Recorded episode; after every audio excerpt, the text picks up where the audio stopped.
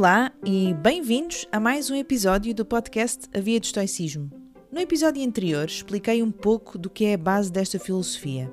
Ora, logo a seguir à pergunta o que é o estoicismo, e principalmente depois de ouvirem e perceberem minimamente o que é o estoicismo e o que é que esta filosofia implica, a pergunta que mais me fazem é: ok, mas então como é que se aplica uma filosofia como esta, com mais de dois mil anos, à nossa vida nos dias de hoje? Bem, não tenho propriamente resposta a isto. Na verdade, ninguém tem. Nem Epicteto, nem Marco Aurélio, nem Séneca, nem o próprio fundador Zenão. Isto porque o estoicismo e a forma como vivemos é altamente contextual. Claro, existem linhas orientadoras, existe um objetivo claro e definido, mas o que é para mim uma vida virtuosa poderá ser diferente do que é para qualquer outra pessoa. Para já, podemos começar pela noção de que o estoicismo não é algo que se carrega num botão e simplesmente, puf, és estoico e perfeito e um sábio. Não, isso não acontece assim. O estoicismo é uma filosofia prática, o que significa que a temos de aplicar à nossa vida para que tenha sentido. E é um percurso para a vida inteira. Tal como disse no episódio anterior, a partir do momento em que se começa a conhecer, estudar e aplicar esta filosofia à nossa vida, somos denominados de Procopton. Esta palavra, na realidade, significa alguém que está a fazer progresso. Neste caso, alguém que está a progredir na sua vivência estoica. Logo por aqui podemos ter bem presente esta noção. Estejamos nós no início ou a aplicar tudo há décadas e décadas, melhor ou pior, estamos todos em pé de igualdade. Somos Procopton. Hashtag Procopton for Life. Depois, em nenhum momento é esperado que alguém aplique tudo o que o estoicismo defende em todos os segundos da nossa vida. Isso está apenas reservado ao sábio, isto era algo que me confundia bastante no início e que durante algum tempo me deitava um pouco abaixo. Ao fim de meses a tentar melhorar a forma como eu aplicava o estoicismo à minha vida, dava por mim a ter momentos em que, basicamente, retornava ao meu eu anterior e ficava muito frustrada por ter falhado. Nem vos conto a quantidade de vezes que ia no trânsito, alguma coisa acontecia e me tirava do sério e eu reagia de forma. Uh, bem, pouco virtuosa e logo de seguida só pensava que tinha voltado completamente à estaca zero.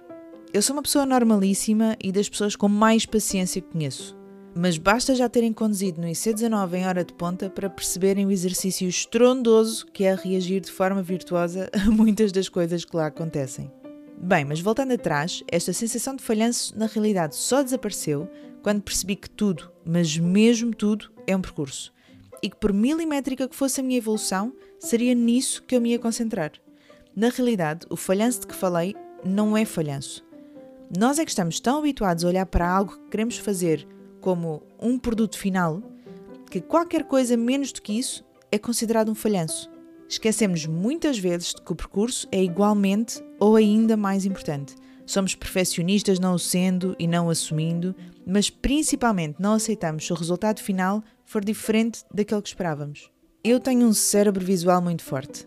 Preciso muito de esquemas, imagens mentais, símbolos e tantos outros para conseguir criar ligações, cimentar conhecimento, criar caminhos, definir processos. Talvez por causa disso, tentei esquematizar tanto o estoicismo quando vos falei dele o ano passado.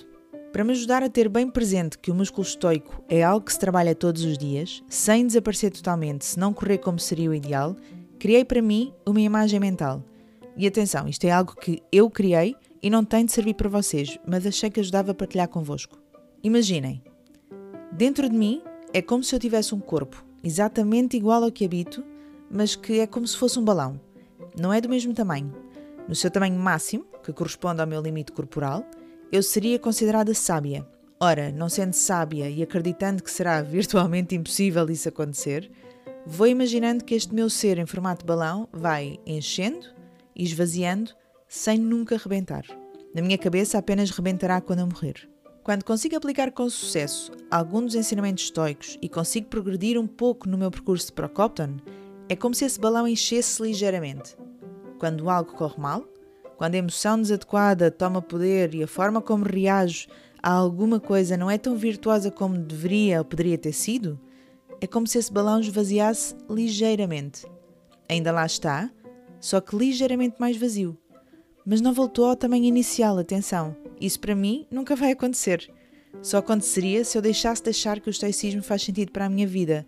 E neste momento, Este caminho enquanto Procopton é o único que faz sentido para mim e por isso tornou-se um caminho de não retorno. O objetivo aqui é tentar que esse balão da virtude que habita em mim vá enchendo mais rápido do que esvazia. Fez sentido? Ou seja, a ideia, pegando no exemplo que dei do trânsito, é que cada vez que temos uma reação automática a algo que não controlamos, como é o caso da forma como os outros condutores se comportam na estrada, esta reação seja o mais adequada possível, ou, não sendo, que tomemos consciência disso mais rapidamente. De forma muito direta, que vá sendo cada vez menos frequente ficar irritada com alguém no trânsito e, se isso acontecer, que recupere a calma mais rápido. Mesmo este processo não é um processo fácil e depende também muito da forma como nos sentimos no momento, mas é importante termos em consideração que já é um passo importante, mesmo que a evolução seja mínima. E dei este exemplo do trânsito porque é algo muito evidente e que quase todos nós conhecemos bem, mas isto aplica-se virtualmente a tudo. Bem, esta foi a forma que arranjei para mim. É o que tenho presente no meu dia a dia para me ir ajudando a navegar. Mas pode ser qualquer outra coisa. Aliás, fala-se muito no mundo do estoicismo de objetos, os chamados tokens, que ajudam a recordar-nos e manter-nos no percurso. Ok, então, mas não havendo receita, sendo o percurso para a vida e dependendo completamente da pessoa e do seu contexto, como é que se faz? Temos de ter muito presente alguns pressupostos. 1. Um, a virtude é a única coisa que interessa, é o único bem, o único objetivo. Tudo o resto é indiferente. 2. Devemos aprender a reconhecer de forma muito clara o que está sob o nosso controle e, por consequência, devemos aprender a reagir de forma adequada ao que não está sob o nosso controle. 3. Devemos viver para o mundo enquanto seres sociais de forma completa. 4. Devemos viver de acordo com as leis da natureza, o Deus estoico. Eu considero estes pressupostos os mais importantes, mas muito mais haveria a dizer e muito haveria a explicar sobre qualquer um deles. Aliás, falando destes pressupostos, introduzi alguns conceitos que precisarão de episódios exclusivos, como a virtude, o que é isto de ser indiferente, que não é o mesmo que indiferença, o Deus estoico e os círculos de preocupação.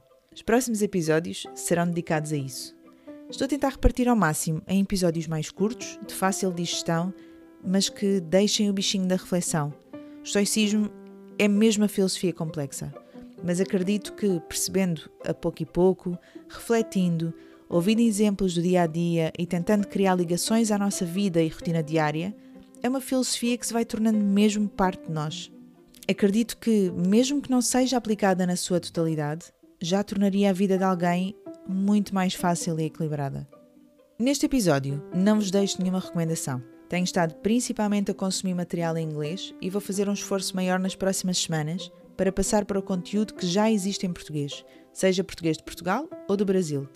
Existem muitos filósofos brasileiros que tenho estado a conhecer e que me parecem ter conteúdo mesmo muito interessante. Será um dos meus objetivos para as próximas semanas e darei novidades em relação a isso em breve. Antes de me despedir, Peço ainda que partilhem o podcast e que me ajudem a chegar a mais pessoas. Muitas vezes, uma partilha de Instagram, Twitter, Facebook ou por um simples WhatsApp pode fazer chegar a informação àquela pessoa que precisa de ouvir e nem sabia que precisava. Foi assim que eu encontrei o estoicismo. Conheci através de um amigo e eu nem andava à procura disto. E a diferença inacreditável que tem feito na minha vida. Por isso, partilhem. Nunca se sabe. Bem, muito obrigada por estarem aí. Como sempre, o meu e-mail aviadestoicismo.gmail.com continua disponível para as vossas sugestões, dúvidas, etc. E eu estarei pronta a responder. Vemos no próximo episódio. Até já!